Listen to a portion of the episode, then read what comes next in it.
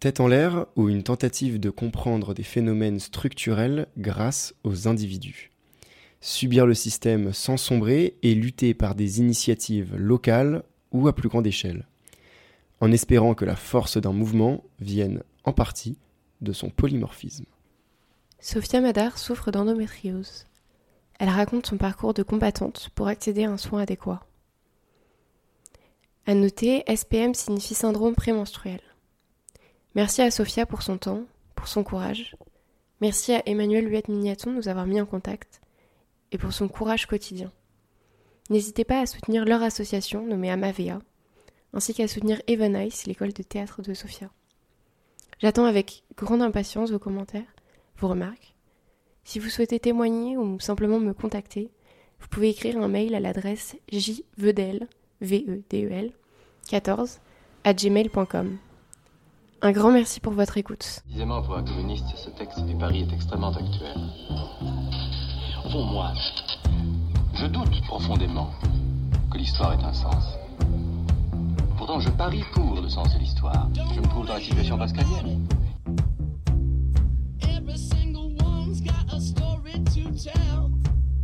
Moi, j'ai toujours eu mal euh, pendant mes règles. Pour moi, c'était une norme. Euh, depuis mes premières règles, je devais avoir 15 ans. J'ai toujours eu mal. Donc, on m'a donné euh, pas mal d'antidouleurs pour supporter ça. Sauf que ça a été de pire en pire avec un syndrome prémenstruel qui s'est installé. donc, il faut savoir que les douleurs que je ressentais étaient handicapantes. Donc, par rapport à mon activité scolaire ou professionnelle, beaucoup d'arrêts maladie et euh, les médicaments me mettaient aussi un petit peu un petit peu down. J'étais pas hyper à l'aise de prendre des médicaments euh, tous les mois et de pas comprendre euh, pourquoi les autres n'avaient pas mal. On me disait mais c'est normal. Voilà, généralement les médecins que je rencontrais me disaient c'est normal d'avoir mal pendant ces règles. Jusqu'à mes 30 ans, j'y ai cru. Mais à mes 30 ans, mon état s'est aggravé, c'est-à-dire que les douleurs étaient beaucoup plus fortes, donc très handicapantes. Je m'arrêtais à cette époque-là une semaine par mois. Donc beaucoup de problèmes avec mes employeurs qui comprenaient pas. Euh, enfin, ils pensaient que j'avais besoin de vacances, que voilà, je, je prenais un temps pour moi, alors que vraiment j'étais très douloureuse et la douleur me rendait très violente. C'est-à-dire qu'il suffisait même qu'on me touche la main ou l'épaule, je pouvais réagir très violemment parce que j'avais mal partout. Voilà, les douleurs se sont aggravées avec un SPM qui est devenu aussi beaucoup plus violent, c'est-à-dire des dépressions, des envies de suicide, c'est très sympa le SPM. Hein. On te dit, oh oui, mais prends, euh, des, petits, euh, des petites fleurs, des petites tisanes. Non, quand tu as envie de te suicider une fois par mois, euh, la tisane, ça fonctionne pas. J'ai rencontré des gynécologues et d'autres médecins de tout type qui ont fait des examens et qui m'ont dit que je n'avais rien, que c'était normal. Ça a duré comme ça, donc oui, jusqu'à mes 33, 34 ans passés. C'était une collègue qui m'a dit Est-ce que tu n'aurais pas une endométriose? Donc je ne connaissais absolument pas le terme. Je suis partie regarder ce que ça voulait dire et en effet, ça avait l'air de correspondre à mes douleurs. Surtout euh, la fatigue constante. Donc c'est vrai que tout le monde autour de moi en avait marre que je dise tout le temps que j'étais fatiguée. Euh, on, me disait euh, très facilement, bah, t'as qu'à dormir. Oui, oui, je peux dormir. Hein. Je, dormais des fois beaucoup. Je pouvais dormir 16 heures par jour. Je me réveillais quand même fatiguée. Euh, l'incapacité à faire des choses peut-être trop intenses au niveau physique. Et vraiment le dérèglement des émotions. Moi, c'était en plus de la douleur, voilà, ça a impacté beaucoup mon quotidien. même dans mes relations amoureuses, enfin, c'était un enfer sur terre parce que bah, euh, une fois par mois, euh, pendant deux à trois semaines, bah, t'es plus toi-même et tu deviens un monstre. Moi, je me considérais comme un monstre et je pensais que c'était ma personnalité. J'avais pas compris que c'était les hormones qui me guidaient. Et cette fille-là m'en parle, je fais euh, pas mal d'examens et on me détecte l'endométriose, pas le premier gynéco, pas la première radio, mais le deuxième ou troisième, euh, qui me dit vous avez une endométriose euh, de, niveau 1, on appelait ça donc pas très grave, et une adénomiose, pas très grave. Voilà, j'ai souvent entendu que ce que j'avais n'était pas très grave. Et on m'a rien donné à cette époque-là, à part Antadis. Euh, donc oui, c'est très cool, on t'a dit, sauf que quand tu es en crise d'endométriose, ça met une heure à peu près à faire effet, donc euh, t'as pas le temps. t'as vraiment pas le temps parce que la crise d'endométriose, c'est euh, c'est pas loin d'une colique néphrétique. une colique néphrétique, c'est pas loin d'un accouchement, donc ça fait vraiment très très très mal. c'est l'incapacité à être assise, à être debout, à être allongée, c'est avoir des sueurs froides, transpirer, c'est avoir envie de sais pas, de se rentrer les ongles dans la peau et de se déchirer, enfin, de l'intérieur parce que ça fait vraiment, vraiment, vraiment très mal. Et voilà, j'avais toujours euh, mes sauts d'humeur, mais pour ça, je suis toujours en recherche. Et euh, la situation a continué à s'aggraver puisque je n'avais pas de traitement, je ne voulais pas de traitement, je ne voulais pas prendre de pilule, je voulais rester sur un truc plutôt soft. Euh, mais voilà, après, ça a été vraiment beaucoup trop de problèmes avec mes employeurs, euh, beaucoup trop de problèmes avec euh, ben, mes mecs, mes amis. Enfin, y a, ça a impacté toute ma vie, puisque je n'avais pas de contrôle, en fait, sur, sur mon nez quand on a mal. On ne peut pas être joyeuse et raconter plein de blagues, en fait. On ne parle que de ça on ne parle que de son état et il n'y a personne qui comprend. Euh, comme j'ai dit tout à l'heure, on va nous dire de dormir ou de prendre un doliprane. Et là, oui, bah non, pas du tout. Donc on n'est pas comprise, on n'est pas entendu, on n'est pas écouté ni par l'entourage ni par le corps médical. À cette époque-là, donc là je devais avoir 37-38 ans, j'ai une voisine qui avait aussi une endométriose et qui me parle de sa gynéco en me disant elle est spécialisée en endométriose, elle travaille dans un hôpital réputé, faudrait que tu ailles la voir, elle m'a changé la vie, elle m'a mis sous pilule, la pilule est magique. Donc j'y vais et en effet, euh, cette gynécologue euh, trop sympa qui sait enfin euh, me parler, qui sait enfin comprendre mon état et m'apporter des réponses que je n'avais jamais eues. Elle était vraiment incroyable, elle me dit mais il y a une pilule miracle qui va stopper euh, l'avancée de l'endométriose, qui va stopper les règles et euh, voilà et vous aurez euh, beaucoup moins de douleur si ce n'est plus du tout. Est-ce que vous voulez? Donc bah, solution miracle. Moi ça fait des années que ma vie elle est en vrac, donc oui oui je veux. donc la pilule s'appelle lutémil. Et je la prends, donc je commence à la prendre, j'avais 38 ans, même pas 38 ans passés. Euh, et, c'est un miracle. Je n'ai plus de règles, je n'ai plus de douleur, je peux sortir sans regarder euh, dans mon agenda est-ce que je vais avoir mes règles, est-ce que je vais avoir un SPM, enfin la vie devient facile, je deviens libre en fait. Euh, j'ai plus peur de péter des plombs, de, violenter des gens, enfin violenter, voilà, d'être un petit peu agressif si je suis, si je suis trop en douleur. Euh, je dois plus apporter euh, des sacs de couches avec moi dès que je sors parce que bah, l'endométriose, c'est aussi beaucoup d'hémorragie.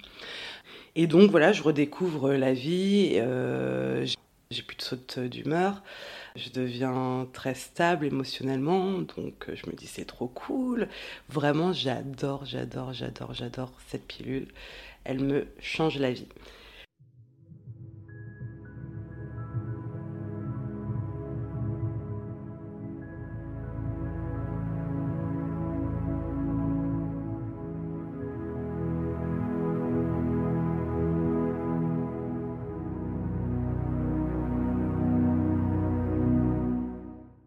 Jusqu'à, forcément, il faut bien qu'il se passe quelque chose, mes 40 ans, où à ce moment-là, je suis en plein déménagement, je suis en train de passer un diplôme et je suis en train de créer mon entreprise. Et euh, quand je déménage, je passe du rez-de-chaussée au cinquième étage, l'appartement est très lumineux et je me rends compte que je deviens sensible à la lumière, mais en me disant, bon, pendant deux ans de Covid au rez-de-chaussée, euh, voilà, t'as pas vu peut-être beaucoup la lumière, là tu es sur ta formation sur ordinateur depuis six mois, voilà, tu es peut-être très fatigué. Sauf que ça commence à se dégrader de plus en plus. C'est-à-dire que je commence à ne plus bien voir les images à la télé, ne plus bien voir les couleurs. La nuit, les feux rouges euh, m'illuminent, tout m'illuminait très facilement. Je commence à m'en rendre compte fin août. Mon début d'activité dans, mon entreprise commence mi-septembre. Et euh, entre-temps, je vais voir des ophtalmos parce que je me dis, comme je suis myope, je me dis, bon, peut-être que la vue a baissé. On me dit, non, non, vous avez rien, vous voyez très bien. Et mi-septembre, je fais ma rentrée scolaire et j'ai un élève que je connaissais depuis deux ans qui s'avance vers moi. Et on était vraiment très très proches et je, je reconnais sa forme et je ne vois pas les traits de son visage. Et je me dis que là, ça ne va absolument pas. Donc je reprends un rendez-vous avec un ophtalmo. Je commence à plus pouvoir lire de près.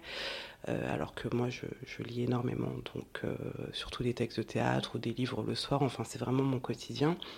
Je commençais vraiment à plus pouvoir lire. Mais bon, à ce moment-là, tu te dis pas, tiens, je perds la vue. Tu te dis, tiens, il faut que je change de lunettes. De toute façon, tu es habitué euh, depuis des années à ce qu'on te dise que tout est normal dès que tu as un problème de santé ou dès que tu as un problème euh, de base. Voilà, avec l'endométriose, j'étais un petit peu rodée au fait que tout ce que je l'avais n'était pas très grave.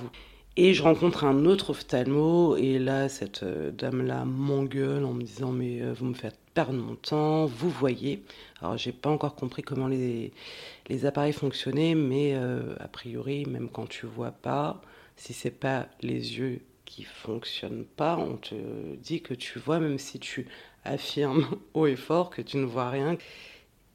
Et euh, elle se saoule un peu, cette dame-là. Donc je sors, je pleure, je me dis, mais mince, qu'est-ce qui m'arrive? Et en plus, j'ai encore personne à qui parler. Enfin, il n'y a personne qui veut entendre que, que j'ai un problème. Donc, euh, tu sors déjà d'un parcours euh, chaotique d'endométrio. Ça fait même pas un an et demi que ça s'est réglé parce que tu as une super pilule et euh, tu retombes dans un parcours médical où pareil, personne ne veut t'entendre. Et j'en ai déduit que derrière mes yeux, il y avait mon cerveau. Voilà, ce n'était pas une donnée que j'avais forcément prise en compte de base. Et je vais aux urgences ophtalmologiques euh, deux jours après ou même le lendemain. Oui, là, je prenais vraiment le truc au sérieux parce que ça commençait à se dégrader très très vite.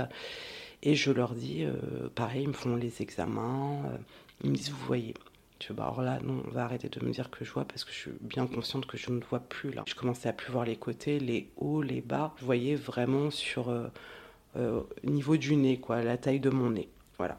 Et il y a enfin quelqu'un qui se dit Ah, bah tiens, on va vous donner un IRM cérébral. Ah, cool. Donc c'était un mercredi j'ai un rendez-vous pour un IRM le samedi.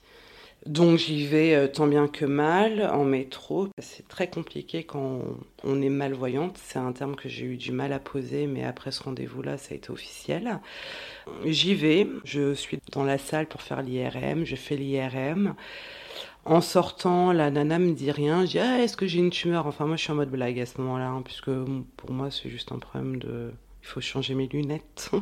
Malgré tout, même si on n'a pas toute la connaissance, faut vraiment faire confiance à, ses intuitions et aux mots qu'on prononce, parce que les mots euh, qu'on prononce sont souvent nos vérités. Enfin, le corps nous envoie quand même des signaux euh, assez, assez incroyables. Et euh, elle me dit, bah, on va, on va vous donner le compte rendu. attendez dans la salle d'attente, ok. Donc on me donne le compte rendu, on me laisse partir sans rencontrer de médecin. Donc tu dis, bon, ben, Normalement, c'est la rencontre du médecin dans la petite salle où tu sais que c'est un peu, un peu grave. Là, on me laisse partir juste avec une feuille de papier. Tu dis, bon, cette, euh, cette option est éliminée, il n'y a pas de tumeur, quoi. Enfin, j'ai rien dans le cerveau. Et je suis dans le métro. Faut se rappeler qu'à ce moment-là, je commence vraiment à plus voir du tout. Et je tords ma feuille comme ça, mon, mon résultat d'IRM, et je détecte plus ou moins le mot méningiome donc je ne sais absolument pas ce que c'est. Et je suis toujours dans le métro, j'ouvre une page Google, euh, je tape méningiome et le seul truc que j'arrive à lire c'est tumeur, cérébrale. Et là mon monde s'écroule parce que bah, tu, tu sais pas ce que c'est qu'une tumeur cérébrale, tu, tu, penses à la mort, tu penses euh, que tu vas pas t'en sortir. Tumeur cérébrale sur le chiasma optique et donc euh, tu comprends que ton état va peut-être être définitif. Et tout ça dans le métro, puisqu'il n'y a personne qui t'a informé euh, euh, de la situation, forcément. Et, euh, et, je me prends une grosse, grosse claque dans la tête. Et en même temps, je me rappelle que cette fameuse voisine qui m'avait conseillé, cette fameuse gynéco qui m'avait mis sous ce traitement-là, m'avait dit attention avec ce traitement, on peut avoir des trucs au cerveau. Mais elle me l'avait dit, mais vraiment euh, entre deux portes, vite fait une fois, quoi. Et je fais le lien, mais super rapidement. Je me dis, waouh, ok, euh, en plus ma pilule, je commençais à vouloir l'arrêter. Ça faisait deux, trois mois, j'étais plus à l'aise avec le fait de prendre une pilule en continu. Et mon cerveau connecte. Et je tape, toujours dans le métro, hein, le chemin était très long, je tape euh, luténil, tumeur au cerveau. Et là, je découvre euh, le site d'Amavea, Amavea, Association de victimes pour les femmes atteintes de méningiome à cause des progestatifs. Et je découvre que le luténil donne des tumeurs au cerveau dans le métro, toute seule. Je rentre, l'idée première c'est que je suis foutue. J'ai une copine au téléphone, je lui dis, euh, elle me dit, ah, bah, c'est bénin, puisqu'elle a regardé sur internet, c'est pas très grave. Donc on continue à te dire que c'est pas très grave, sauf qu'à ce moment précis, t'es malvoyante et que t'as une tumeur au cerveau. Donc euh, je, je sais pas hein, euh, quel est le positivisme des gens, mais moi je trouve ça déjà très très grave. Plus une endométriose, plus une adénomiose, ça commence à faire beaucoup pour une seule maladie. Puisqu'il faut se rappeler que le méningiome, je l'ai parce que j'ai pris un traitement pour euh, soulager l'endométriose. Donc ça veut dire c'est double peine quoi.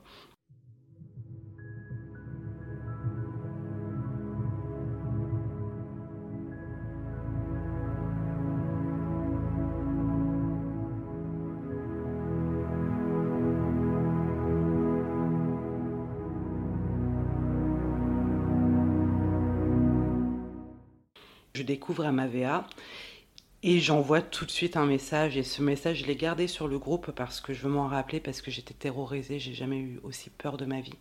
Et je dis au secours, euh, on, vient de me donner un papier. j'ai découvert que j'avais une tumeur au cerveau. Qu'est-ce que je fais? C'est quoi euh. Est-ce que je vais récupérer la vue? Enfin, je pose toutes mes questions, mais vraiment, ce, ce poste était, euh, était vraiment sous le coup de la terreur. Je crois que c'est un mot que j'ai utilisé beaucoup beaucoup, beaucoup avant mon opération, la terreur. Et Emmanuel Mignaton euh, me répond rapidement en me disant euh, prenez un rendez-vous avec un neurochirurgien. Et elle me, elle me conseille un, médecin, euh, le professeur Palu, qui est à Sainte-Anne. Elle me dit envoyez votre IRM et vous donneront un rendez-vous. Donc c'était le samedi, j'envoie ça. Je me dis bon, un neurochirurgien, sur le principe, c'est très occupé. Le lundi, je reçois un mail pour avoir un rendez-vous. Parce que pareil, tu sais que tu vois plus, tu sais que tu as une tumeur, mais tu as une forme de déni qui te dit non, mais ça va passer en fait. C'est pas, c'est pas en train de m'arriver. C'est vraiment, c'est pas moi. Il y a une, un sorte de dédoublement, c'est trop violent. Et j'ai le rendez-vous très rapidement. Et là, je me dis, ça, ça, ça pue. C'est pas bon d'avoir un rendez-vous avec un neurochirurgien aussi réputé très rapidement. J'y vais en, Uber parce que vraiment la situation se dégrade. Je ne peux plus marcher dans la rue, je vois plus les trottoirs, je marche lentement, les gens me poussent, enfin. Et là, tu te rends compte de ce que c'est d'avoir un handicap que les gens ne voient pas. J'arrive là-bas, il voit mon IRM, hein, le rendez-vous est très rapide. Il me dit Ok, j'ai un, j'ai un créneau dans trois semaines. Un créneau de quoi Je comprends pas. Bah, on va euh, enlever la tumeur.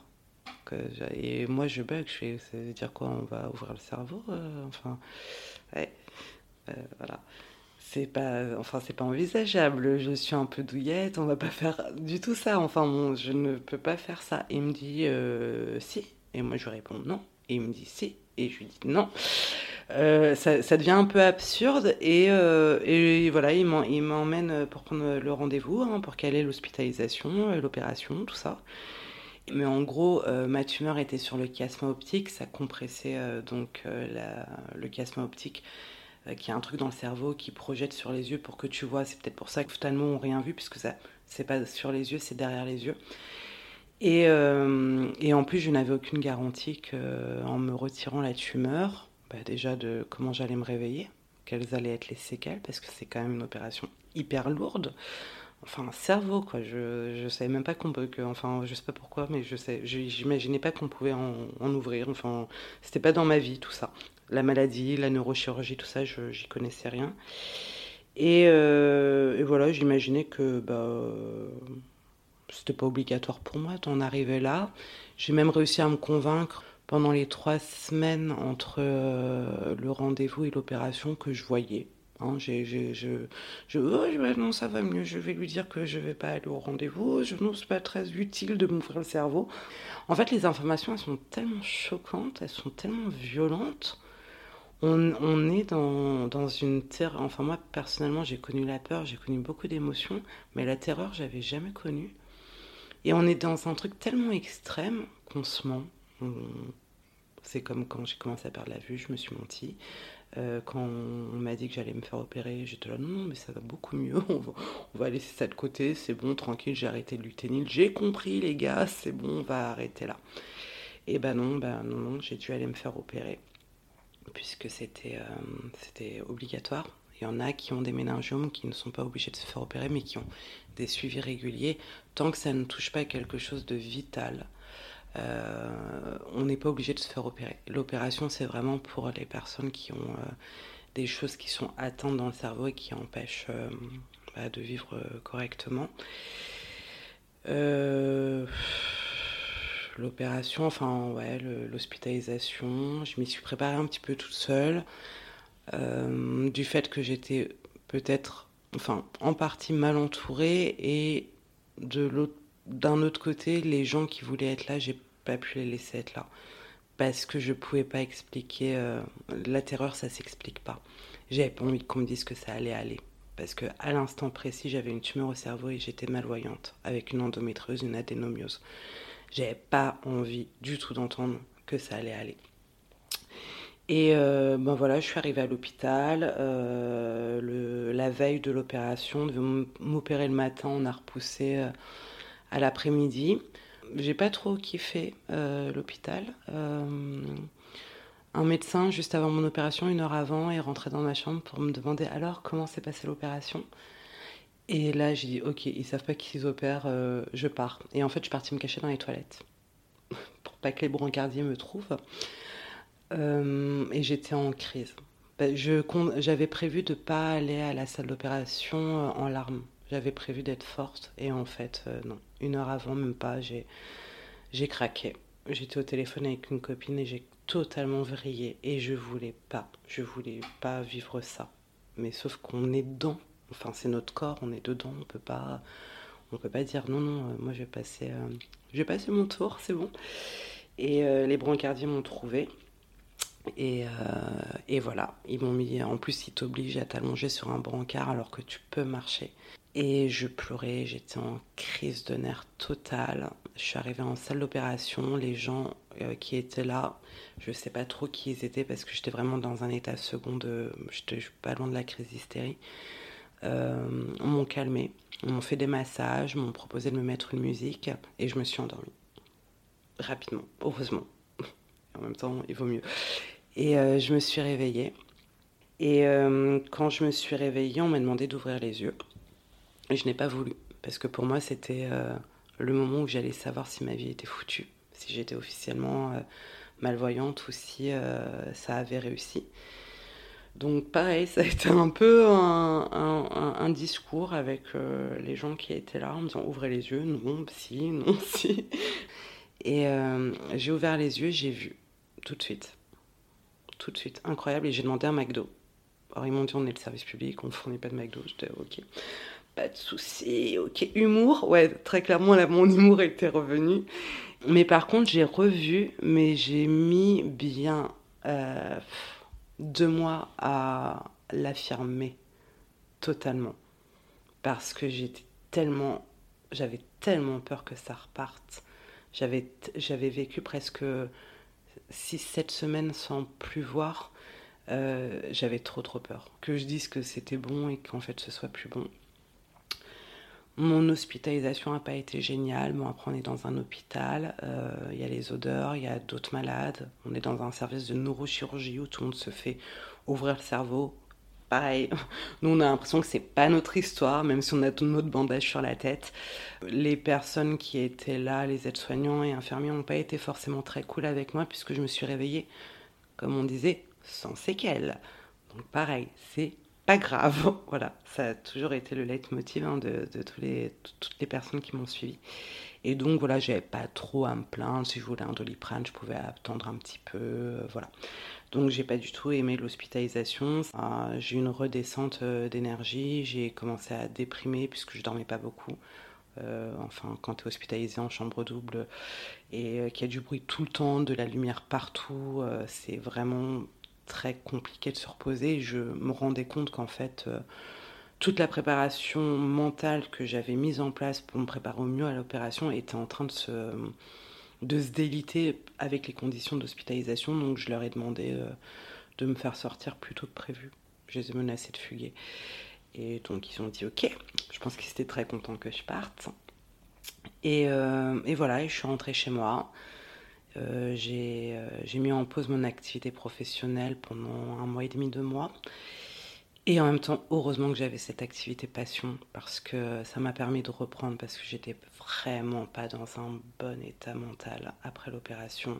J'étais en colère, j'en voulais la terre entière, je ne trouvais personne avec qui parler en dehors d'Amavea, des membres d'Amavea, les bénévoles d'Amavea, la présidente d'Amavea, je ne trouvais qu'elle avec euh, qui euh, pouvoir euh, être pouvoir parler, pouvoir dire ce que je voulais sans qu'on me dise ah oui, qu'on essaye de solutionner quelque chose en me disant ça va aller, mais ça va, tu vois maintenant, c'est passé. Voilà, Et je sais que c'est des phrases rassurantes, et je sais que les, les gens font pas exprès, mais vraiment, vraiment, quand on est au plus mal, euh, on n'a pas envie d'entendre ça.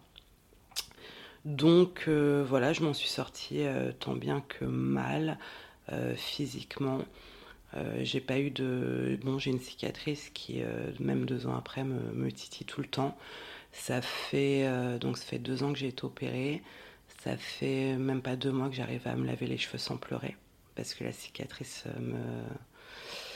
Oh, je l'aime pas. Je suis, je suis pas encore en phase avec elle.